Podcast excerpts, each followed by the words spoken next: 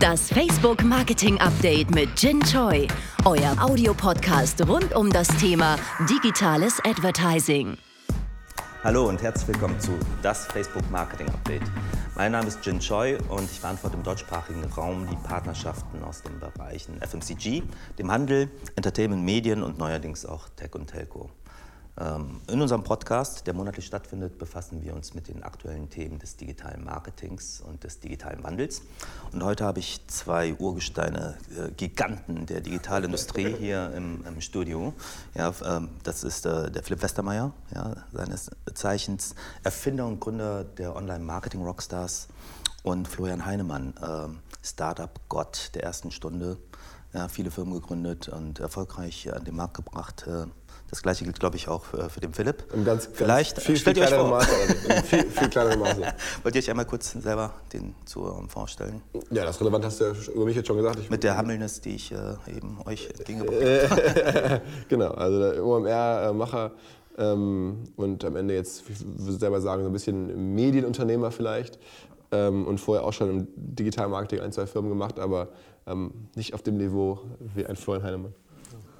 Ja, Florian Heimann auch seit 99 im Bereich unterwegs, in der Tat auch äh, Unternehmen gegründet, das auch erfolgreich, ähm, aber ich glaube, meine Leidenschaft ist investieren. Das hat auch ehrlicherweise besser geklappt als Gründen. Wobei das Gründen war okay, aber das Investieren war, war, war sehr gut und das habe ich sowohl als Business Angel länger gemacht und dann bei Rocket fünf Jahre lang und jetzt eben seit sieben Jahren Project A äh, als eigenen Fonds unterwegs in der frühen Phase und Series A. Genau. Spannend. Sehr gut, dass äh ist vielleicht auch ein schönes Einstiegsthema, Investitionen. Ja? Ähm, wie investierst du und was sind deine Investitionsentscheidungen, wenn das für dich so mhm. Ja, also ich habe eben sehr lange als Business Angel investiert. Das war sehr, es ging mal sehr schnell. Das war im Prinzip ein Treffen äh, mit einem Team und das war auch in der Regel sehr frühphasig. Also Business Angel Investments sind ja in der Regel immer die, die ganz früh passieren.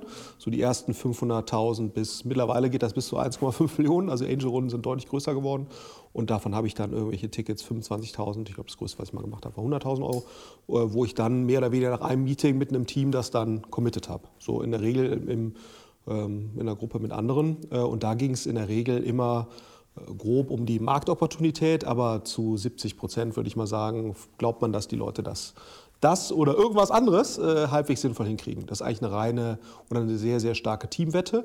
Und je später man investiert, ähm, desto mehr Zahlen vorliegen, desto stärker verlagert sich das von, äh, wie schätze ich jetzt das Team und die grobe Opportunität ein, in ähm, ja, einfach einen relativ standardisierten Kriterienkatalog, der auch sehr stark auf Produkttraction, Verteidigbarkeit und natürlich dann auch die finanziellen Kennzahlen abstellt. Und wenn man jetzt in eine Growth-Phase geht und noch später, desto wichtiger werden im Prinzip die Zahlen. Ne? Also das verlagert sich ein Stück weit von Team ist alles plus die Idee äh, hin zu wie sehen die Kohorten aus. Äh, das ist also mir wichtiger, als ob jetzt das Ding irgendwelche EBITs macht, sondern mir geht es im Prinzip immer darum, ähm, kommt das Produkt gut an, also gibt es einen guten MPS, gibt es ein gutes Wiederholungskaufverhalten ähm, und dann letztendlich auch auf Einzelkundenbasis rechnet sich das. Also uns ist weniger wichtig, dass die gesamte Basis sich rechnet. Das ist bei den Sachen, wo wir investieren, eigentlich nie der Fall sondern bei uns geht es immer darum, äh, sieht es so aus, dass das auf Einzelkundenebene gut funktioniert, sowohl äh, traktionsseitig als auch finanziell und wird sich das dann irgendwann, wenn da genügend Kunden da sind,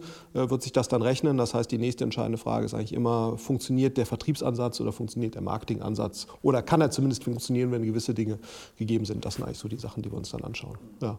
Und äh, wir investieren immer so, ins, wir haben eigentlich immer so zwei, drei Schwerpunktbereiche. Also ich bin jetzt kein großer Freund von monothematischen Fonds, ne, wo du sagst, ich mache jetzt nur PropTech oder nur Fintech, weil wenn du frühphasig investierst, bist du ja darauf angewiesen, dass dein, dein Investmentschema oder Investmentansatz über 8, 10, 12 Jahre funktioniert. Ne? Und ob jetzt ein Thema heiß ist oder nicht, auf 8 bis 10 Jahre vorherzusagen, ist eigentlich nicht möglich. Das heißt, wir versuchen eigentlich immer in einem Fonds zwei bis vier Themenschwerpunkte zu haben, die auch regelmäßig überprüft werden. Ja.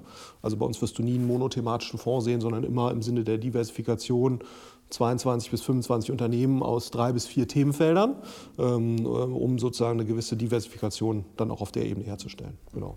Ja. Das Thema ähm, Kundenbeziehung und Kundenmanagement äh, hat sich durch die ja, neuen äh, strukturellen und technologischen Möglichkeiten verändert. Äh, was sind für dich da die größten Herausforderungen? Was muss beherrscht werden? Was ist mhm. wichtig? Ja, ich glaube, ähm, es gibt eigentlich zwei Ansätze. Entweder ich Ich agiere auf den Plattformen, also ich bin auf Amazon ein Händler oder auf eBay ein Händler. Ähm, äh, oder ich versuche, also habe dann damit eigentlich keine direkte Kundenbeziehung, ne, sondern äh, ich bin im Prinzip auf Gedeih und Verderb, auf das Wohlwollen von Amazon oder eBay angewiesen, was bei eBay jetzt eine angenehmere Perspektive ist. So, ähm, und, äh, oder äh, wenn ich den Anspruch habe, ein Business zu bauen, wo ich in direkter Kundeninteraktion stehe, also direkte Kundenbeziehungen aufbaue, dann baue ich die in der Regel über Google oder Facebook oder Tabula, Outbrain, was es dann noch so gibt, auf. TV theoretisch auch.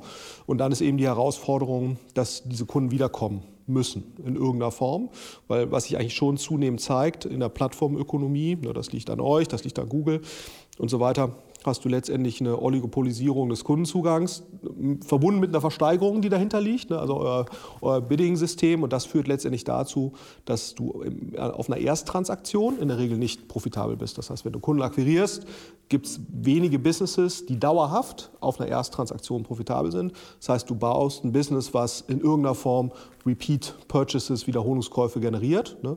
Das geht über eine gute Kundenexperience, dass die Leute sich äußern in Form von einem guten NPS oder äh, aber eigentlich und dann brauchst du ein vernünftiges CM in der Regel. Äh, aber das Business muss natürlich auch eines sein. Ne? Das ist jetzt die Schwierigkeit bei irgendwelchen Matratzengeschichten zum Beispiel. Selbst wenn du da einen Top-Job machst, wo ist dann der Repeat Purchase? Ne? Vielleicht ein Deckchen oder ein Kissen oder so. so aber ähm, die Frage ist eben, ähm, man muss sowohl vom Businessmodell das aus meiner Sicht so designen, dass man überhaupt die Chance hat, einen Repeat Purchase zu generieren. Und dann muss der natürlich auch kommen, äh, entweder aktiv getriggert oder eben aus, aus der reinen Kundenzufriedenheit heraus. Und das ist aus meiner Sicht die größte Herausforderung, ne? eine halbwegs effiziente Erstkundentransaktion und dann Folgetransaktionen. Das ist eigentlich egal, ob das im Reisebereich, im E-Com-Bereich ist, eigentlich überall, wo man mit Kunden äh, interagiert. Ähm, wird es tendenziell so sein, dass in der Plattformökonomie eine Ersttransaktion ja, in den seltensten Fällen, zumindest auf mittlere Sicht, äh, profitabel zu gestalten ist. Und, und das ist eben die große Herausforderung, weil das natürlich viele Hersteller von Produkten so nicht auf dem Schirm haben. Mhm. Ja. Lass mal ein bisschen spezieller reingehen. Und, äh also bei Tickets geht das. Unsere Event-Tickets sind manchmal auf der ersten Bestellung profitabel. Das wenn wir über Facebook verkaufen zum Beispiel. Das ist ein gutes Business in der Hinsicht. Also wir sind leider nicht so, nicht so gut skalierbar. Ne? Kann man nicht so viel verkaufen wie bei Schuhen. Oder, aber zumindest äh, geht das. Ja, das glaube ich. Sag mal, äh, lass mal spezifischer in die Kategorien reingehen. Ich habe da ja so eine persönliche These. Ich glaube ja, dass die Low-Interest-Product-Kategorien, und da sind wir schnell bei FMCG, äh, von diesen Veränderungen ja, äh, mittel- bis langfristig äh, ja, disruptiver betroffen sein werden, äh, was die Fragestellung nach der Distributionsstrategie, nach der richtigen betrifft. Äh, und dass es für High-Interest-Products anders aussehen wird. Äh, wie ist eure Sichtweise zu dem Thema? Ja, absolut genauso. Also ich glaube, die Frage ist bei dem Low Interest, wenn es nun schon Low Interest ist, gibt es trotzdem eine Möglichkeit, sich irgendwie erkennbar zu differenzieren. wenn es die nicht gibt, dann ist es ganz schwierig, glaube ich. Weil dann geht es ja auch irgendwie gegen Eigenmarken, im Zweifel bei Amazon gegen die Amazon-Eigenmarken. Und dann ist es ähm, kaum zu gewinnen auf Dauer. Aber je besser, äh, am Ende ist immer die Frage, äh, Low Interest und High Interest genauso. Wie schaffe ich es, ähm, mein Produkt nach, also vor dem Kauf zu differenzieren? Und ähm, ich glaube, das ist vielleicht die noch entscheidendere ähm, also ist das möglich? Das ist vielleicht die noch spezifischere ähm, äh, Betrachtung, als jetzt zu sagen, ist das jetzt Low Interest oder ist das High Interest? Weil das ist ähm, eine Kategorie, die jetzt aus meiner Sicht in der Marketingwelt gar nicht so interessant ist wie die Frage, gibt es da erkennbare Differenzierung, ja oder nein? Mhm. Also ist es, ich würde es auch ein Stück weit unterstützen und sagen, ich unterscheide es immer so ein bisschen zwischen sozusagen äh, Kommunikationsmarken, ne, also die quasi nicht kreiert wurden auf Basis von irgendwelchen Produkt- oder Service-Bundle-Eigenschaften, sondern die, die klassische Brand, meinst du? Die, genau, so wo du jetzt sagst, wenn du jetzt, jetzt mal objektiv drauf guckst, gibt es da irgendeine Differenzierung bei Pringles oder so? Ne? Sehe ich jetzt nicht. Ne? Das ist ein äh, Standard-Chip, der okay schmeckt, zu einem Premium-Preis. Und der Premium-Preis wird letztendlich gerechtfertigt über eine reine Kommunikations- Maßnahme, die stattgefunden hat. Und ich glaube, sozusagen die reinen Kommunikationsmarken, die werden quasi entlarvt von den Eigenmarken von Amazon, aber auch fairerweise von der Rewe und von der Edeka und sonst was, die ja auch in ihren Eigenmarken deutlich besser geworden sind. Ähm, äh, und, und ich glaube, wie das nicht so stark betrifft, ich bin mir auch nicht so sicher, ob es High Interest, Low Interest ist, sondern ich glaube eher, wenn du jetzt so mal ins Luxussegment gehst, ne, Gucci und so weiter, die es halt geschafft haben, eine sehr starke Emotionalisierung ihrer Marke zu erreichen. Das ist jetzt schwerer ne, auf, dem Eigenmarken, auf der Eigenmarkenebene, weil sozusagen du jetzt äh, äh, ein LWM-Asch-Produkt ist in der Regel halt ein Statussymbol, ne, was halt sehr stark emotionalisiert ist. Und das jetzt über Eigenmarken herzustellen, ist vermutlich sehr schwer. High Interest kannst du eigentlich sogar sehr gut als Eigenmarke ersetzen, weil du sozusagen dann mit objektiven Produkteigenschaften dich differenzierst und überzeugst. Also meine Differenzierung, die ich eher sehen würde, äh, sehr starkes Emotionalisierungspotenzial und Rechtfertigung des Premiumpreises über irgendwelche emotionalen Faktoren. Ne? Äh, das ist eher ein Differenzierungsfaktor als High Interest, Low Interest.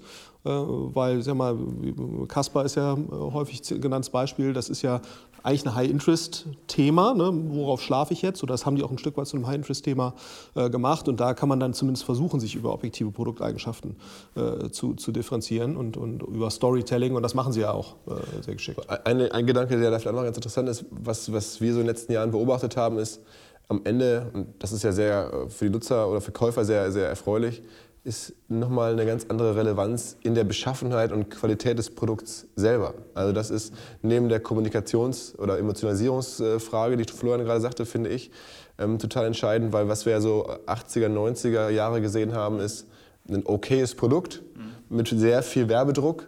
Ähm, verkaufen und dann dafür sorgen, dass es schon irgendwie auch akzeptiert wird. Ne, mhm. Dann haben die Leute gesagt, okay, kaufe ich halt irgendwie hier die Chips, ist, ja im Fernsehen und ist irgendwie das Beste, was ich jetzt gerade kriegen kann fertig aus. Und ich glaube, mit dem zunehmenden Rückgang von diesen klassischen großen Brand-Marketing-Kanälen wie Fernsehen ist es halt noch wichtiger zu gucken, dass wenn ein Produkt einmal verkauft wurde, dass es irgendeine Qualität in sich selber trägt, die Repeat-Käufe ähm, erzwingt. Mhm. Bestenfalls natürlich einfach eine schiere Qualität mhm. oder irgendwas anderes, was dafür sorgt. Und mhm. ähm, Qualität das sorgt dann bestenfalls für Word of Mouth und für Empfehlungen und, und, für sowas. Und das ist natürlich nicht einfach, aber es verschiebt ganz viel Fokus weg vom klassischen Marketingkanälen mhm. hin zum Produkt selber eigentlich. Und ähm, ich, das ist, glaube ich, eine Überlegung, die man auch nochmal haben kann neben der Emotionalisierungsfrage. Was ich, vielleicht noch einen letzten Aspekt, weil ich Klar, äh, gerne, gerne, dazu. Ja. Ich glaube, was man auch sehen muss, und das geht so ein bisschen in diese Richtung oder supportet den Punkt, wenn man halt sieht, wie halt Bewertungen mhm. zum, so ein Stück weit die Funktion von Marken substituiert haben. Jetzt auf Amazon, aber auch auf anderen Plattformen, ne, wo du sagst, und das spielt eben genau in diese Richtung, weil in den Bewertungen dreht sich ja eben häufig um objektive Produkteigenschaften. Und indem man sozusagen quasi die, die Bewertung crowdsourced und kombiniert in das in ein Rating zwingt, hast du im Prinzip eine objektivere Maßzahl äh, oder KPI dafür, wie gut jetzt ein Produkt wirklich ist. Ne? Und wenn man, ich glaube, sein eigenes äh, Kaufverhalten sich anschaut auf Amazon und so weiter, ist es zumindest bei mir so. Und wenn man sich Studien anschaut, bin ich da jetzt kein Einzelfall, äh, ist eben gerade bei solchen Produkten dann immer stärker äh, bewertungsgetrieben als jetzt markengetrieben. Ne? Und ich, ich, glaube, also zusammengefasst kann man, glaube ich, schon sagen, das traditionelle Verständnis von dem, was ist eine Marke und was ist auch die Wirkungskraft von einer Marke und die Relevanz von einer Marke im, im klassischen FMCG-Sinne, das nimmt auf jeden Fall ab. Äh, und ich glaube, da müssten Markenhersteller deutlich stärker, als sie das bisher tun, vermutlich sich ein bisschen stärker auf diese neue Welt einstellen, sagen, Bewertung ist sehr wichtig, Konsumentenfeedback ist sehr wichtig, direkte Kundeninteraktion ist sehr wichtig, objektive Produktvorteile und Differenzierung sind sehr wichtig ähm, und eigentlich ein Stück weit weniger dieses Kommunikationsthema, ich baue eine Marke auf über Kommunikationsmaßnahmen, ohne dass das jetzt wahnsinnig substanziell wäre auf der Produktebene. Ähm, und ich glaube, das ist, äh, kann man glaube ich schon zusammengefasst sagen, dieser Ansatz, den Marken gemacht haben, ich glaube nicht, dass jetzt Markenhersteller weggehen, ne, so, aber ich glaube, wenn man mal sagt, auf fünf bis zehn Jahre, dass die besser da stehen, mit dieser Art und Weise zu agieren als heute, halte ich jetzt mal für hochgradig unwahrscheinlich, weil sagen wir, eigentlich sämtliche Trends gegen sie laufen. Ich glaube, man darf auf der anderen Seite auch diese Direct-to-Consumer-Marken nicht überschätzen, also Casper und, und Dollar Shave Club und sowas immer so als Beispiele, sind im Vergleich zu normalen großen Konsumentenmarken immer noch klein. Ne? Das darf man immer nicht vergessen. Also sie haben sehr viel Share auf, Perception und Aufmerksamkeit und, und, und was sie dann wirklich in, im, im Shelf Space haben oder sozusagen im, äh, im gesamten Konsumentenspending an Anteil haben, ist immer noch relativ gering. Das nimmt zu, ähm, aber es ist immer eher noch ein Nischenphänomen äh, und ich glaube, da darf man sich nicht täuschen lassen. Ähm, aber ich glaube, die grundsätzlichen Trends, äh, die sind, glaube ich, trotzdem die, die, für die diese Marken stehen oder diese Art der Marken, äh, das ist, glaube ich, evident. Ich glaube nur, dass eher sozusagen sich die Amazon-Eigenmarke anzugucken und deren Entwicklung wahrscheinlich das Spannendere oder das das Relevantere in jetzt in diesem Feld ist. Ja, also die Produktrealität, ja, die wird wichtiger als die Produktwahrnehmung. Das ist im Prinzip vielleicht das, was zusammenfasst. Würde ich auch zu, zustimmen. Ähm, eine große Herausforderung. Das heißt, ich würde auch äh, nochmal das Thema gerne aufgreifen wollen, äh, dann die Kundenbeziehungen, Kundenbeziehungen und Kundenexperience oder Markenexperience aufbauen. Äh, das verändert sich ja und verlagert sich ja. Ähm, was sind erfolgreiche Konzepte, die funktionieren können in dieser spannenden Übergangsphase? Im Bereich der Kundenbindung? Ja. Also das ist eine ganz interessante, äh, interessante, Frage, weil wir das uns selber halt immer fragen, was sind gute Cases für CM. Ich bin jetzt bestimmt seit anderthalb Jahren laufe ich durch die Welt und suche nach guten CM-Beispielen und äh, stelle fest, so wahnsinnig viele, die einen total umhauen, äh, gibt es gar nicht. Es gibt ne, dieses klassische Booking, also sehr ausdauernd und äh, an der Grenze zur Belästigung, äh, einem sozusagen Notifications oder irgendwas senden das geht und das ist, auch wenn man sich das anguckt, offensichtlich nicht ganz unerfolgreich. Ähm, aber ich kann mir nicht vorstellen, dass das jetzt einfach sozusagen eine hohe Frequenz und eine äh, ja, fast grenzüberschreitende Nerverei äh, nun der, das Ende der Fahnenstange ist, glaube ich nicht. Ähm, und dann gibt es halt wenige jetzt Beispiele, die total, also ich meine, wenn man sich anguckt, so Zalando hören sagen, äh, weiß ich nicht, fast ein Drittel des Umsatzes mit irgendwelchen CM-Maßnahmen, Newsletter und so. Also es ist schon sehr, sehr erfolgreich, aber jetzt auch gar nicht mit irgendwie, äh, nach meiner Wahrnehmung, ich bin da jetzt Kunde, äh, unfassbar geschickten oder nicht für möglich gehaltenen Konzepten, sondern einfach mit E-Mail und irgendwie wissen, was er zuletzt gekauft hat und wann er Geburtstag hat und wann Weihnachten ist. Ähm, das ist, aber es reicht ja schon aktuell. Ne? Aber ich glaube, dass da noch ähm, äh, viel, viel mehr kommen kann. Ähm, sozusagen, es ist ein klassischen CRM und dann, wie gesagt, auch immer die Frage, was für ein CRM ähm, ergibt sich aus dem Produkt selber. Also ich stelle halt fest, dass Produkte erfolgreich sind, jetzt ein Nespresso und diese ganzen Sachen, die halt irgendwie ein CRM eingebaut haben. Ne? Also da gibt es jetzt ja immer mehr Beispiele ähm, für Sachen, die eigentlich erfunden werden für eine CRM-Welt oder für eine Wiederkaufswelt. Und das ist ähm, schon, glaube ich, ganz klug, sich zu fragen, wenn man jetzt ein Produkt hat, wie äh, gelingt es mir äh, auf Basis des Produkts immer weitere ähm, Käufe ähm, zu erzwingen. Insofern fand ich es auch überraschend, dass jetzt gerade bei den Vertical Brands jetzt Matratzen so ein großes Thema war, weil ähm, Flo hat ja gerade gesagt, die erste Transaktion ist immer schwierig, bei Matratzen vielleicht noch besser möglich, aber es gibt eigentlich da jetzt keinen äh, erkennbaren Wiederkauf, also Kissen vielleicht. Also, aber es ist, ähm, deswegen habe ich das Thema so lange mit staunenden Augen angeschaut. Ähm, bei anderen Sachen ist es halt ähm, zumindest ein bisschen klarer. Ja, ich finde also, das ist für uns auch, wenn wir jetzt investieren, äh, machen das ja ab und zu. Ich habe auch privater zum Teil investiert. Ähm, äh, das ist für mich jetzt mittlerweile schon eines der wesentlichen Kriterien. Was ist die natürliche Wiederholungskaufquote ne, äh, in einem bestimmten Bereich? Windeln. Welche Increments kann Marketing oder Kommunikation dann tatsächlich herstellen oder Kundenbindung, Kundenbeziehungsmanagement? Ja, beziehungsweise ne? muss, muss sozusagen dann auch wieder, welchen, äh, wenn du jetzt Neukunden gewinnst, ne, was kommt dann sozusagen an natürlichem Folgegeschäft? Wenn du jetzt einen guten Job machst in der Kundenexperience. Äh, und ich meine, das kann man natürlich versuchen zu erzwingen mit irgendeiner Form von Abo. Ja? Ja, zum Beispiel. So, ähm, aber das, äh, das ist, macht ja auch keinen Sinn. Ne? Wenn jetzt die natürliche Repurchase Rate einfach nicht hoch ist, dann macht auch ein Abo-Modell in der Regel keinen Sinn. Ne? Bei sowas wie so einem HelloFresh-Konzept oder so kann das Sinn machen, weil das natürlich theoretisch Dinge sind, die man, äh, die man regelmäßig macht. Also was ganz gut funktioniert, so Windeln, bin ich auch investiert, Lilidoo, das funktioniert gut. Ne? Aber klar, wenn du natürlich drei Kinder hast und du bist mit der Windel zufrieden, dann kaufst du natürlich auch neu neue. Ne? So, also, wo du das auch siehst, im Bereich Tierfutter gibt es einige Marken, die ganz erfolgreich sind, im Bereich Nahrungsergänzungsmittel, weil die sich natürlich viel leichter tun, drei, vier, fünf Käufe pro Jahr zu erzeugen. Also das ist für uns immer so eine Grenze, die ich jetzt nicht irgendwie wissenschaftlich hergeleitet habe, aber wenn du unter drei, zweieinhalb, drei Käufe pro Jahr bist, ist zumindest jetzt mal unsere Beobachtung, dann kommst du eigentlich nicht in so eine Marketingkostendegression, ne, die du jetzt bei einem Zalando gesehen hast, die du beim About You gesehen hast, wo quasi mit, äh, mit steigender Repeat-Purchase-Anteil, der quasi natürlich kommt,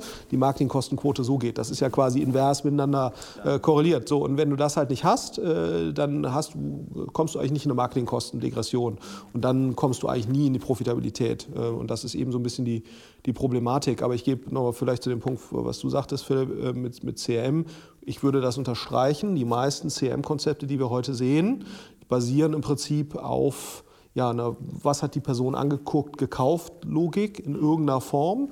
Äh, und ich glaube, wo, wo man sich noch schwer tut, äh, und das Ganze wird jetzt vielleicht noch so multikanalmäßig, also dass man auch Facebook Custom Audience nutzt dafür und Push-Notifications, nicht mehr nur E-Mail. Ne? Also es ist ja aus einer E-Mail, also du kommst ja aus einer ja, Katalog-printzentrischen Welt, dann hat sich das weiterentwickelt. Das sind die gleichen Mechaniken, ne? So, und jetzt äh, hast du noch so diese multikanalige Geschichte, was immer mehr hinkriegen. Und ich glaube, was dann so die nächste Stufe werden würde, ist, dass wir in der Lage sind, als Marketeers oder CRM leute Trigger zu setzen bei Kunden, um dort äh, letztendlich einen Wiederholungskauf oder irgendeine Neu oder eine, eine, eine Transaktion zu, zu, triggern, die eben nicht äh, aus dem Wiederholungskauf, äh, die, die nicht aus den bestehenden Käufen kommt. Und da, das ist, glaube ich, das Verständnis, wie das gehen kann, ist, glaube ich, zumindest mal in der westlichen Welt noch nicht so ausgeprägt. Wer das angeblich schafft, ist Alibaba, ne? Weil die halt irgendwie in der Lage sind, äh, natürlich nochmal über ihre Social-Media-Aktivitäten plus Alipay plus diverse Transaktionsplattformen natürlich nochmal ein deutlich kompletteres Bild eines Kunden haben und deswegen wahrscheinlich auch in der Lage sind, Momente zu erkennen, wo man dem jetzt noch was anderes empfehlen kann, was vielleicht ein bisschen entfernter ist, als das hat er jetzt letzte Woche gekauft. Ne? So, ähm, äh, aber ich glaube, da tut sich natürlich der normale deutsche E-Commercer, ne, äh, tut sich damit natürlich auch sehr schwer, überhaupt diese Momente zu erkennen und zu kreieren, weil natürlich dessen Datenbasis äh, sehr gering ist. Ne? So, und da muss man natürlich auch gucken, was wird da gehen. Aber da gebe ich dir komplett recht, dort irgendwelche äh, skalierbaren Konzepte zu finden, wie man Kunden sinnvoll ansprechen kann, ohne dass die das als belästigend empfinden. Ne? Also wir glauben so ein bisschen, dass der Weg wahrscheinlich geht über Content und Storytelling, ne? dass man sozusagen gut Kunden gute Geschichten erzählen muss, die dann irgendwie zeitverzögert dazu führen, dass es da eine gewisse Kaufneigung gibt. Aber diesen Prozess zu verstehen und, und zu implementieren und den Fortschritt auch in diesem Prozess äh, mitzubekommen, das ist natürlich in, in, einer, in unserer Datenschutzsphäre ne? äh, äh, gar nicht so einfach. Und es ist ja okay. Ich meine, dafür haben wir uns jetzt als Gesellschaft entschieden, aber es macht natürlich das, äh, das Leben des Marketeers nicht so einfach, weil du natürlich ziemlich viel Nebelstoch hast. Aber eigentlich muss in diesem Content-Bereich, würde ich jetzt mal vermuten, liegt der Schlüssel. Die Frage ist natürlich nur, wie kriegst du das sinnvoll implementiert? Weil natürlich diese Ursache-Wirkungsbeziehung im Sinne von, ich mache was auf der Content-Seite, was passiert, was tut der Kunde dann. Ne? Er, muss ja schon, er muss ja schon für mich erkennbar und trackbar agieren. Das heißt, da bin ich immer auf der Ebene des Klicks. Und, und das ist natürlich, oder ich muss ihn irgendwie befragen, so, äh, um rauszufinden, gab's, äh, und das ist für mich so eine Schwierigkeit. Ja, ähm, die, die Frage nach dem Klick oder das Attribuierungsmodell, wenn man so möchte. Ähm, und die Touchpoints und die Wirkung, das Thema Multitouch Attribution. Sind wir da, wo wir sein müssen oder fehlt da noch einiges? Nein. Also, ja, also das ist ein spannendes Thema. Weil du hast eben gesagt, ähm, Alipay. Meines Erachtens ist strukturell der große Unterschied halt, dass äh, tatsächlich da die Conversion Loop, wenn man so möchte, geschlossen wird. Ja. Und bei uns sind sie halt speziell im Offline-Conversion-Bereich noch nicht geschlossen. Genau. Das heißt, also so eigentlich, Fällen, ne? ja, Ursache-Wirkung also, fehlt. Ein Payback könnte das schließen, partiell zum Beispiel. Ne? So, ihr könntet das sicherlich schließen, äh, Google könnte das sicherlich zum Teil schließen. Aber das sind natürlich immer Silos. Ne? So, ich glaube, die, die Schwierigkeit ist halt, in dem Moment, wenn du dich in mehreren Ökosystemen bewegst und auch kein so großes Kundenbindungsprogramm hast, dass jetzt mal 70 Prozent deiner Kunden oder wie viel auch immer mit deiner Kundenkarte im Offline-Bereich dann bezahlen, dann ist es eben sehr schwer, diesen Loop zu schließen. Und ich glaube, dieses Multitouch Attribution, also ich sehe das jetzt nur bei uns, aber wir tauschen uns auch relativ viel mit anderen äh, Unternehmen aus, die da äh, vermeintlich sehr weit sind. Nee, es ist nicht gelöst. Ne? Also, ähm, äh, also innerhalb von Facebook klappt das ganz gut, aber wenn du da natürlich gewisse Maßnahmen außerhalb hast, wie kriegst du das dann wieder zusammen? Ne? Weil du, du, musst das im Prinzip ja eine neutrale Instanz überführen, irgendeine Art von Data Warehouse, Datensammelstelle, die Facebook drin hat, die Google drin hat, die andere Maßnahmen drin hat. Und was du schon siehst, es ist sehr schwer, überhaupt eine Datenbasis herzustellen, ne? weil ihr natürlich die Daten nicht vollständig zur Verfügung stellt. Google tut das nicht, diverse andere tun das auch nicht. Ist auch völlig okay, dürft ihr wahrscheinlich auch äh, datenschutzrechtlich gar nicht. Aber das ist eben, äh, und viele Daten, selbst wenn die Leute die zur Verfügung stellen würden, gibt es gar nicht. Ne? Also äh, gerade in diesem Offline-Loop. Äh, und, und da das zusammenzubringen, damit tun sich sehr viele sehr schwer. Ne? Äh, äh und das wäre ja die erste Voraussetzung, überhaupt eine Basis zu haben dafür, ein sinnvolles Multitouch-Attribution-Modell. Ja, ja, ich weiß, aber das ist, ist, ist, natürlich schon sehr schwer. Und letztendlich müsste man da äh, übergreifend zusammenarbeiten. Ne? Also müssten halt die verschiedenen Ökosysteme, äh, damit das wirklich gut ist, müssten, und das geht halt in der Ali, Alibaba-Welt geht das, ne? weil die halt relativ große Teile des Ökosystems besitzen und kontrollieren. Ähm, äh, aber für uns ist eben sozusagen auch eine der Kernfragen, selbst wenn du dieses Modell dann gelöst hast, was wir zumindest sehr, sehr häufig sehen, wir nennen das den Execution Gap, selbst wenn du dann ein für dich funktionierendes äh, Allokationsmodell hast oder Attributionsmodell, wie agierst du dann auf Basis dessen in der, in der, Budgetallokation? Das hört sich immer so einfach an, merken wir nur in der Praxis, ist echt schwer, ne? weil du auch häufig dann natürlich dann das nächste, worauf du dann stößt, ist diese immer noch relativ große äh, Trennung zwischen Branding und Sales-Maßnahmen. Ne? Das kommt ja schließlich ja dann an, weil eigentlich müsste man ja sagen, wenn man Multitouch Attribution hat, plus wenn man irgendwelche indirekten Effekte bestimmt und so weiter, müsste man ja eigentlich auch eine einheitliche äh, Messung hinter den Marketingerfolgen haben, sowohl im Branding-Bereich als auch im Performance-Bereich. Das passiert nicht. Ne? Also ich kenne jetzt kaum ein Unternehmen, was das irgendwie macht. Also HelloFresh ist Ja gut, dafür gibt es ja auch noch mal das äh, äh Econometric Modeling, also oder Media Mix Modelings, die das ja noch mal ganzheitlich äh, auf eine andere ja, das Problem ist nur, da bist, du, auf einer, ne? da bist du natürlich auf einer statistischen äh, Ebene unterwegs. Ne? So, und und äh, Google, Facebook und so weiter, die meisten Aussteuerungssysteme bewegen sich auf Einzelnutzerebene. Ne? Das heißt, du klickst da, du, du trackst einzelne User Journeys.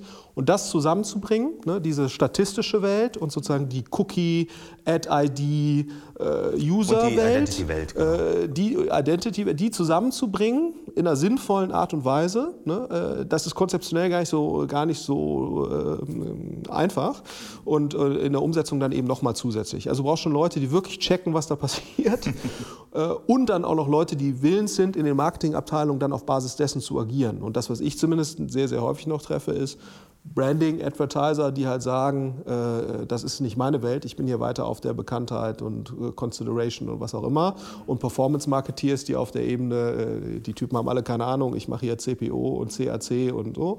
so. Und eigentlich müsstest du ja quasi eine einheitliche Sichtweise äh, finden, äh, äh, auch wenn die natürlich nicht, nicht korrekt ist, aber sie viel besser ist als die derzeitige Sicht, wo du ein Brandbudget hast, du hast ein Performance-Budget und die Durchlässigkeit dazwischen ist eigentlich nicht gegeben wie auch, ne, weil du natürlich keine einheitliche Zahlenbasis hast, auf der du das bestimmst.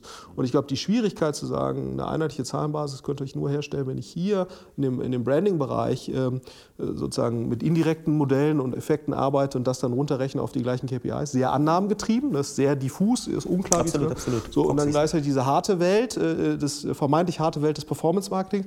So, und, und es fällt Leuten, merke ich immer wieder, sehr schwer, äh, aufgrund des unterschiedlichen Härtegrades diese, äh, diese Ansätze zusammenzubringen. Und das wäre eigentlich die Voraussetzung. Äh, damit das, was du aus dem Multitouch-Modell rauskriegst, dann wirklich actionable wird. Ja, so. Die Frage ist halt auch, wann ist der Druck so hoch, dass man sowas machen muss und ja, auch bereit ist, es zu bezahlen. Also mhm. beim, im E-Commerce, bei Händlern ist das vielleicht jetzt schon so, ne, dass, sagen wir mal, HelloFresh oder, oder auch Zalando und so ähm, geringe Margen haben. Bei den Herstellern ist es natürlich so, da kann man sich ja wirklich zu Recht fragen, wenn ich jetzt auch keine, äh, keine Herstellermarken äh, berate oder so, aber ist nicht nach wie vor die Zeit, wo ich sagen würde, ich, solange es das Fernsehen noch gibt oder solange es sich noch irgendwo ähm, zu, zu Festpreisen äh, große Medienmassen einkaufen kann oder große, große Reichweiten, große, große den Augenpaare Menschenmassen einkaufen kann, mache ich das und ähm, ziehe das durch, bis es nicht mehr geht, ähm, weil damit bin ich gut gefahren. Ne? Und dieser Umbruch kommt ja sehr schleichend und der kommt halt dann für Händler logischerweise früher als für, für, für, für die Marken selber. Ähm, und da glaube ich, ist es bei vielen Marken einfach auch noch nicht so nötig, mhm. das so zu machen in der Komplexität. Aber ist das so schleichend, weil äh, Mediennutzungswandel, speziell seitdem wir das äh, Smartphone haben, ähm, also ich nehme das als Exponentialkurve wahr. Also Du hast irgendwie früher 50 Jahre gebraucht oder 30 Jahre, um 50 Millionen Leute mit dem Radio zu erreichen. Und äh, also die, die Zeitfenster werden immer kürzer. Absolut, aber äh, was ich mir zuletzt angeschaut habe und was mir auch wirklich beeindruckend ist, ist, es gibt jetzt halt irgendwie gerade im Bereich Fernsehwerbung nochmal eine Welle von, von Firmen, die sozusagen sehr performanceorientierte Fernsehwerbung anbieten. Äh, DCMN in Berlin, äh, Videobeat aus Hamburg oder so. Firmen, die man vorher nicht kannte, die, wo ich auch nicht gedacht hätte, dass es so eine Chance gibt für solche Firmen. Ähm, aber scheinbar kann man man aus diesem Fernsehkanal noch mal mehr rausquetschen, noch mal mehr Leute jetzt wieder ins Fernsehen reinholen auf diese performanceorientierten Modelle. Das hätte ich nicht so äh, kommen sehen. Ähm, und es ist aber auch da, das zeigt der Markt. Und das wird jetzt auch noch wieder eine Weile gehen ähm, für, für viele Brands. Und also da glaube ich, ähm, ist noch ein bisschen, ein bisschen äh, Leidensdruck da. Aber ich gebe dir recht, das ist exponentiell wahrscheinlich und irgendwann ist es rapide weg. Mhm. Ja, jetzt höre ich überall, wenn alle Leute sagen, jetzt, wenn jetzt noch mal eine kleine Konjunkturdelle kommt, dann ist Zeitschriften-Business komplett tot. Ne? Weil es gibt jetzt ja auch noch viele Zeitschriftenanzeigen. Ähm, und viele, viele Jahre nachdem wir schon längst die Zeitschrift für tot erklärt haben, äh, gibt es da jetzt auch noch ein doch okayes Business und viele, viele geben da Geld aus für Media. Und dann höre ich jetzt, okay, aber das ist jetzt wirklich die letzte, jetzt noch einmal Konjunktur, dann, kommen die, dann geht da gar nichts mehr rein. Ähm, mal gucken, mal schauen. Aber noch ist es nicht so weit. Ich glaube, ich glaub, du hast recht, es dauert dann doch immer länger, als man so denkt. Ich glaube, nur das einzige Problem ist, äh, warum man doch irgendwie als Markenhersteller frühzeitig reagieren muss, man braucht natürlich dann andere Fähigkeiten, ne, um, um in dieser Welt zu bestehen. Und ich glaube, wenn man sich jetzt die durchschnittliche Marketingabteilung eines FMCGlers anguckt, wie viele Leute sind dann in der Lage, diese Multitouch-Attribution-Themen, wie kombiniere ich Media Mix Modeling, so, ne? das, das kompetent zu bearbeiten ist schon fragwürdig, zumal natürlich äh, das zusätzliche Problem, was die Kollegen ja noch haben, ne, und deswegen, wir machen es uns immer relativ leicht, bei so einem Zalando oder Trivago oder sonst irgendwas, weil du natürlich Online-Conversions hast, die du direkt messen kannst. Ne, also da Ursache und Wirkung zusammenzubringen, ist relativ einfach aufgrund des fehlenden Closed Loop bei der indirekten Distribution im Offline äh, oder auch bei Amazon, ne, ist eigentlich egal, dadurch, dass du die Conversion äh, immer nur dem, dich dem annähern kannst, ist natürlich für die äh, Modelle zu finden, die halbwegs die Marketingrealität mit modernen Methoden abbilden, ist ja nochmal eine ganz andere Komplexität, weil natürlich sozusagen das Conversion-Element fehlt. Ne? Deswegen glaube ich auch, ist meine These auch, selbst wenn Direct-to-Consumer für die gar nicht so relevant werden wird, ne, mhm. würde ich trotzdem als Markenhersteller auch in Direct-to-Consumer investieren, einfach um ein besseres Marketingverständnis aufzubauen. Ne? Weil Direct-to-Consumer ist halt deine Chance, zu Verständnis aufzubauen, wie eigentlich Marketingkanäle sehr kleinteilig wirken, äh, auch auf der Botschaft- und Kommunikationsebene. Und ich glaube, alleine wenn du verstehst, mit der und der Botschaft oder mit der und der Kette von Content bin ich in der Lage, die, die Kunden anzusprechen äh, und das dann mal hart zu sehen. Selbst diese Erkenntnis, wenn du die dann auch konsequent auf andere äh, Marketingbereiche, die indirekte Distribution ansprechen, applizierst, selbst das, äh, selbst wenn das Direct-to-Consumer-Business defizitär sein sollte, ne, äh, ist aus meiner Sicht eine, ein sinnvolles Investment, um auch die Leute so auszubilden. Ne?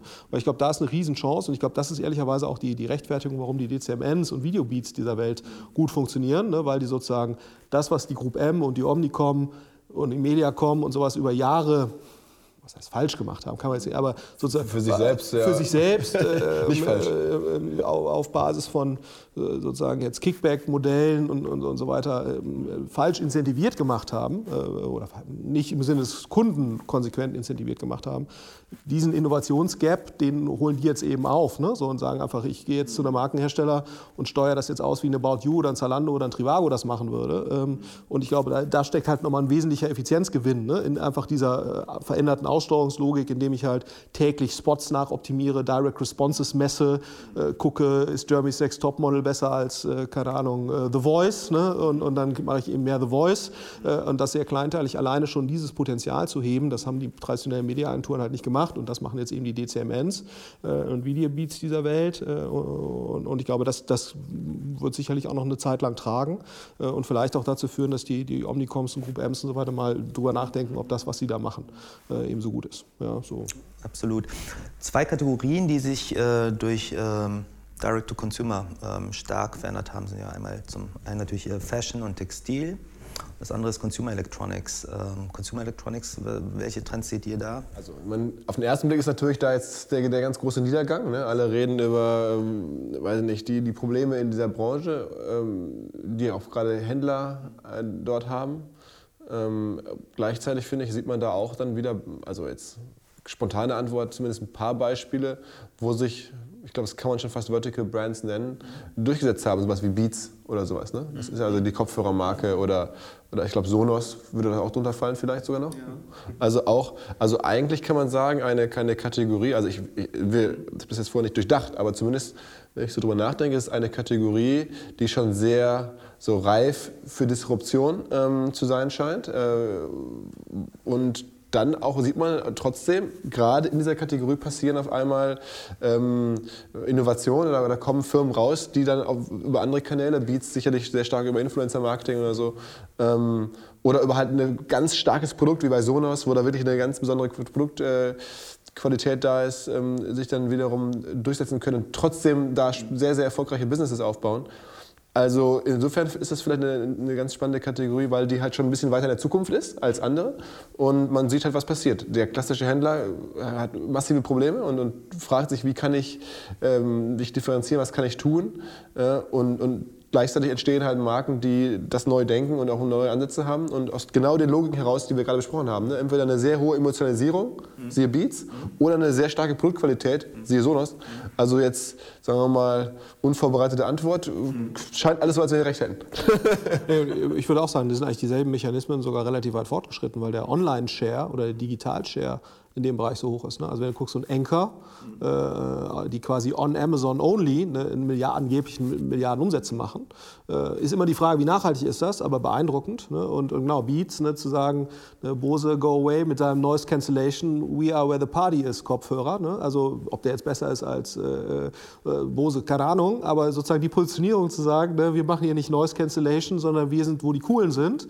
Äh, sehr, und, und Sonos eben wirklich objektive Produktvorteile. Und dann siehst du auch so Marken wie, wie Schalltech, ne, die ja quasi ein Konglomerat sind, Klarstein und diverse andere Konsumentenmarken, die auch über 100 Millionen Umsatz machen aus Deutschland. Äh, sehr stark on Amazon, on eBay, aber eben auch äh, Direct to Consumer direkt. Ähm, also insofern mm, würde ich auch sagen, sind da die Mechanismen sogar äh, relativ weit fortgeschritten. Der Markt erzwingt es einfach. Also das ist einfach ein, Segment, insofern interessant, dass du es ansprichst, das halt schon sehr stark in der Zukunft lebt. Und dann sieht man halt diese Entwicklung, die wir vielleicht in anderen Segmenten noch, noch nachholen werden. Wahrscheinlich äh, dauert es halt noch eine Weile, bis es dann irgendwie in, in weiß ich nicht, im Parfumbereich oder ich weiß es jetzt, also irgendwie solche Entwicklungen gibt. Ne? Aber das, da ist es halt so, da sind die Amazon-Player, da sind die Direct-to-Consumer-Brands, da sind die Probleme der Händler, alles schon in einem viel reiferen Stadium sichtbar. Ja, und ich finde, da, also in China zum Beispiel, ist mein Verständnis zumindest, gar, kein Chinesisch, aber dass das zum Beispiel dort eine der Hauptkategorien ist, also Beauty, wo Influencer, chinesische Influencer eben dieses, dieses Thema wir machen nicht mehr Werbung für Drittmarken, ne, sondern wir machen unsere, kreieren unsere eigene Marke. Ne, das ist ja ein sehr starker Trend, der in China schon deutlich weiter fortgeschritten ist. Influencer der werben nicht mehr. Kommt. Also der, dass der hier auch die mit DM kooperiert. Ne? Ja, aber eben nicht mehr mit DM, ja. ne, sondern also das Sogar war, Direct to Consumer. Direct. Ja, ähm, also dass du quasi sagst, äh, ich mache es zwar on Amazon oder ich mache es ne, oder ich mache es vielleicht auch sogar direct oder ich mache es on Zalando äh, oder on About You, aber ich bin im Prinzip meine eigene Marke. Das, was so Lena Gerke äh, macht, ne, äh, so da, da, das ist wohl in China nochmal deutlich weiter fortgeschritten und das müsste eigentlich in diesem Elektronikbereich äh, auch wunderbar funktionieren und im Beauty-Bereich äh, umso mehr. Ne? Also wieso sollte jetzt Rihanna nicht ihre eigene Duftmarke rausgeben, anstatt für irgendeine LWM-Asch-Geschichte zu werben? Muss sie eigentlich nicht. Wahrscheinlich würde sie es auch so hinkriegen. Ne? Ähm, also insofern, ich glaube, oder die Backhams oder sowas. Also ich glaube, wenn du jetzt wirklich Global, Global Reach hast ähm, äh, und die sich jetzt verstehen, ich habe es gerade gelesen, gibt es Krise, aber egal. Also wenn die sie jetzt... Ne, äh, die haben es schon erstaunlich lange geschafft, die beiden. Ah, absolut. Das ist ja unfassbar eine. Ja, genau. Also wenn die sich nochmal zusammenraufen, ja. dann kommt das eine oder andere Millionchen, ist ja. da im Beauty-Bereich sicherlich noch zu verdienen. Ja. Das ist spannend, was du sagst. Also Influencer sind natürlich für uns auch als Plattformbetreiber äh, und äh, aufgrund der, der, Art und Weise, wie Influencer natürlich unsere Plattform nutzen, super spannend. Ja, wir generieren damit natürlich auch viel Inventory, wenn du so möchtest, schaffen denen natürlich auch eine hohe Reichweite. Auf der anderen Seite ähm, ringen sie ja genauso mit uns um die Marketing-Dollars, wenn du so möchtest. Ne? Das, äh, aber ich finde das spannend, äh, dass in China tatsächlich die Entwicklung dann so schnell voranschreitet, ja, dass sie halt Direct-to-Consumer-Business selber aufbauen. Hast du Influencer mit eigener Produktionskapazität? Ja? Also dahinter. Eigentlich ist das ja so, Teleshopping ja war ja früher auch nicht anders. Ja? Da haben sich ja auch Influencer, ja, ja absolut. Äh, TV-Verkäufer, so gesehen, ja auch äh, Slots gemietet. Und, äh die größte Story der Welt in dem Bereich ist ja gerade in den USA, ne? diese ganze Jenner ja, und, und äh, Kardashian-Familie, ne? wo dann irgendwie 24-jährige Mädels dann irgendwie self-made Billionär oder so werden, halt genau wegen sowas. Und das, das ohne Bitcoin, also einfach mit so ehrlich, ehrlich genau. und das mit ehrlichem Geschäft. Das ist ganz, ganz spannend. Und das, das wird natürlich, irgendwie, wenn es in Asien da ist, wenn es in den USA da ist, dann würde ich mal sagen, dann wird es in Deutschland oder in Europa auch halt eines Tages da sein. Die Frage ist nur, ist es noch die Generation äh, von Lena Gerke und so oder ist es doch noch eine Generation danach? Also es ist am Ende auch eine Frage von vielen Zufälligkeiten, glaube ich. Ist das Mädchen dann konkret so geschäftstüchtig und, und willens äh, und, und, gierig oder, oder, oder beraten oder wer kriegt es dann hin? Ne? Also ich meine, offensichtlich sind die Kardashians und Jenners nun wirklich sowohl sehr geschäftstüchtig als auch sehr gierig, weil es halt alles, als auch gut beraten, da, da kommt man alles, äh, alles, alles zusammen. zusammen. Ähm, das, ist halt, das musst du auch erstmal so als, als Naturphänomen äh, dann wieder treffen, ähm, auch wenn die um, das Umfeld jetzt vielleicht in Deutschland schon da ist, aber es gibt halt dann noch nicht denjenigen, der aus dem perfekten Umfeld das jetzt so raus äh, destilliert und da muss man mal gucken, ob das jetzt in dieser Generation der jetzt gerade ganz großen Influencer sein wird oder halt dann in denen, die jetzt in den nächsten zwei, drei Jahren wahrscheinlich kommen. Aber ich glaube, es wird kommen. Aber ich glaube, was, was ja schon eine zugrunde liegende Entwicklung ist, und die ist schon sehr, sehr spannend, und das läuft auch wieder gegen die Markenhersteller. Ne? Dass, und sehr schnell. Äh, ja, dass auf Social-Plattformen ja, ne, Personen und personifizierte Marken funktionieren auf Social-Plattformen, egal ob es Instagram, Facebook, Snapchat, Twitter vielleicht doch mal ein bisschen außen vor, aber es scheint auf, äh, auf Social-Plattformen, auch YouTube, ne, scheint da besser zu funktionieren als sozusagen die Institution, als Marke. Und ich glaube, das ist natürlich schon eine Herausforderung, ne, wenn du jetzt sozusagen als Nestlé oder sonst irgendwas eigentlich dir überlegen musst, wie, wie personifiziere ich meine, meine Marken. Ne? Weil wenn das wirklich so zu sein scheint, und das ist eigentlich ein relativ mm, konsistentes Bild, was wir sehen, dass sozusagen jetzt äh, eine Einzelperson oder eine Person... Geht es nicht um Themenkompetenz? Nee, also unsere Wahrnehmung ist zumindest, dass, dass Personen auf Social-Plattformen besseres Engagement und, und Responses erzielen als Institutionen. Ne? Also es ist viel schwerer, eine, was ich was, Pringles Company Page aufzubauen, als jetzt irgendwie äh, Personen zu finden, die für sowas Trusted Advisor für übrigens, übrigens ist es wirklich auch bei mir jetzt eine, eine späte Einsicht. Ich habe auch lange irgendwie gesagt, okay, ich schiebe alle die Reichweite, die ich vielleicht bekommen kann, ähm, auf UMR, ne, weil ich wollte, dass UMR groß ist und ähm, dachte mir, das ist nachhaltiger und das ist besser, wenn ich ähm, mich selber socialmäßig eher zurückhalte und so ein bisschen meinen normalen privaten Kram mal Leuten gratulieren und nochmal hier was mhm. nettes Privates posten. Mhm. Aber eigentlich ist das äh, aus meiner Sicht, habe ich vor ein paar Wochen dann doch irgendwie realisiert, äh, falsch. Ähm, ich, klar, man muss man OMR weiter groß machen, aber ich müsste eigentlich mich selber auch noch mehr engagieren. Mache ich jetzt ein paar Wochen bei Instagram zum mhm. Beispiel, um größer zu sein. Ne? Das ist jetzt bei Flo, der hat jetzt nicht Was machst du genau auf Instagram? Ich fange das an auszuprobieren. Ich poste da jetzt halt mehr, mache Stories, habe jetzt mal eine Kollegin, die da so mein Leben ein bisschen mehr begleitet. Das ist mir ehrlicherweise ein bisschen unangenehm, aber es mhm. ist halt geschäftlich wahrscheinlich total richtig. Ähm, und das ähm, äh, ja, sehe ich jetzt halt so langsam ein, in, in, ne, wenn ich mir das alles angucke, was da so passiert, dann ist, wird man sich dem, glaube ich, mit dem, was wir tun, sehr schlecht verweigern können. Und ich glaube halt, selbst im Business vom Flo ist es so, ich rede ja auch den Flo seit Jahren immer ein, äh, dem geht es natürlich auch viel zu gut, allein zu gering. auch er macht ja alles, was ja auch das, die deutsche Mentalität ist, erstmal alles die Firma und Project A in dem Fall oder bei uns UMR, das steht im Vordergrund, da sind im Zweifel dann irgendwie andere Gelder mit drin, andere betroffen, die Mitarbeiter, das muss alles erstmal nach vorne und man selber tritt zurück. Aber die Wahrheit ist, die Welt ist halt nicht mehr so, dass das belohnt wird, diese Bescheidenheit und diese, sondern die Welt belohnt halt Persönlichkeiten, total über überprozentual mehr, als es früher war. Mhm. Und ähm, deswegen habe ich jetzt sogar, okay, ja, irgendwie ein bisschen muss ich zumindest ein bisschen das, das mitspielen. Und ähm, dann ist das ja auch die Frage, wie viel will man da gehen und was hat das dann für andere Effekte aufs Leben, ähm, die ja wirklich nicht sehr, für mich jetzt nicht sehr wünschenswert sind aber man muss es zumindest sich mal anschauen. Und das ist schon verrückt. Also ich glaube, das geht halt hin bis zu den CEOs auch von großen Firmen. Also ich Was aber nicht schlecht ist. Das Business wird ja persönlicher. Ne? Das, das, stimmt, aber ich sag mal so, Elon Musk ist natürlich perfekt. Ne? So, der steht für Tesla, Tesla ist Elon Musk umgekehrt. So, aber was macht ein Nestlé damit? Was macht ein Procter damit? So, ne? Also was machen die Henkels damit?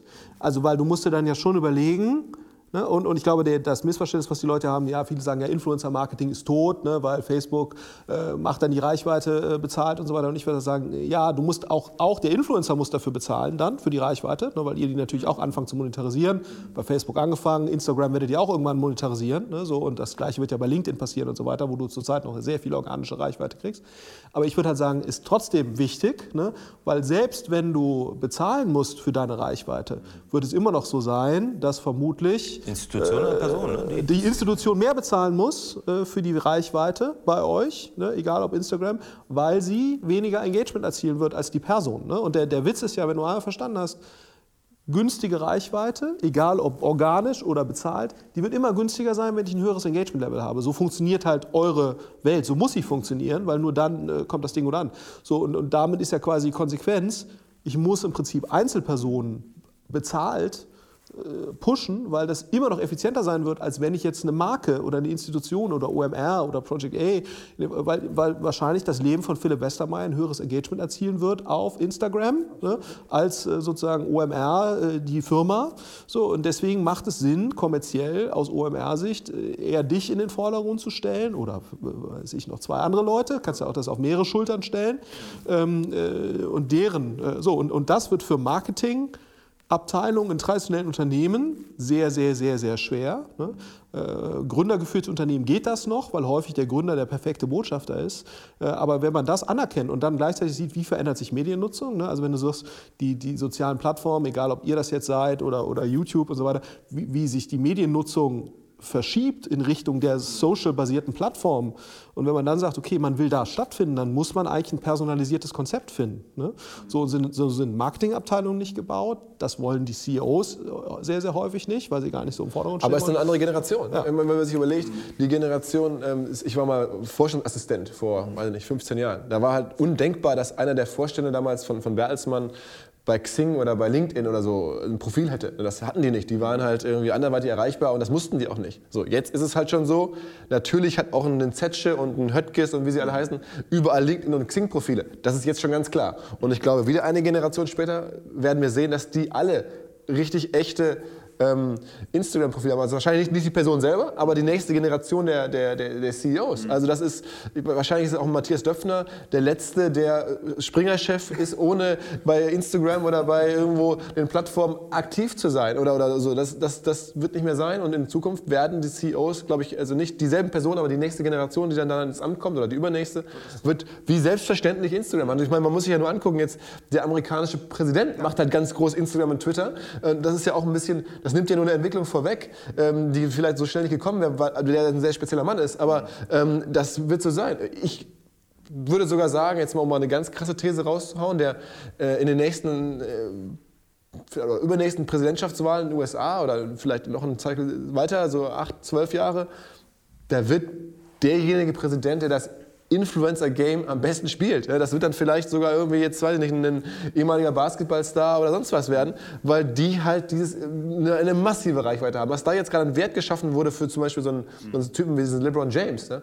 was der jetzt schon an Kultur und Gesellschaft beeinflussen kann, jetzt schon als, als aktiver Spieler, das wird ja noch eher mehr werden. Die Marke wächst ja weiter.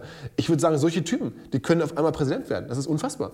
Mhm. und das sind Effekte, da macht man sich, glaube ich, wenn man das jetzt nicht so strategisch und so, so mit so viel Genuss und Zeit dafür sich anguckt, wie wir das so dankbarerweise tun können bei OMR, dann dann wird dir das nicht so richtig klar, aber das wird kommen. Das wird irgendwie auch irgendwie so in Deutschland. Ne? Jetzt noch ist, sind wir da zurück und noch kommt ein Friedrich Merz und hat eine große Marke und wird jetzt vielleicht Kanzler. Aber das sind noch ein paar Jahre und dann ist derjenige, der da bei Instagram die beste Story erzählt, Kanzler. Das wird kommen. Ja. und das ist, ich glaube, wenn es eine Sache gibt, die man von Donald Trump lernen kann, äh, dann das. Ja? Also schon beeindruckend, äh, dass du quasi eben ohne den, das Intermediary traditionelle Medien oder in irgendeiner Form Medien einfach direkt mit deiner Audience äh, oder mit deiner Zielgruppe Gegen ja schon fast die Medien. Ja, ne? genau, gegen, also das ist schon beeindruckend. Also wie, wie, du siehst, wie sozusagen dadurch die Rolle der traditionellen Medien letztendlich zurückgedrängt wird durch Direct-to-Consumer.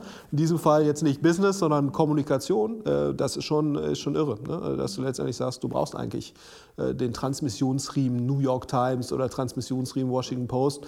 Der ist okay, wenn er dich supportet. Ne? So, das ist natürlich besser, äh, weil das nochmal eine andere Credibility. Aber eigentlich brauchst du den nicht mehr. Und ich glaube, das gilt sowohl eben für Personen, äh, die politische Ziele verfolgen, es gilt für, für Leute im Business.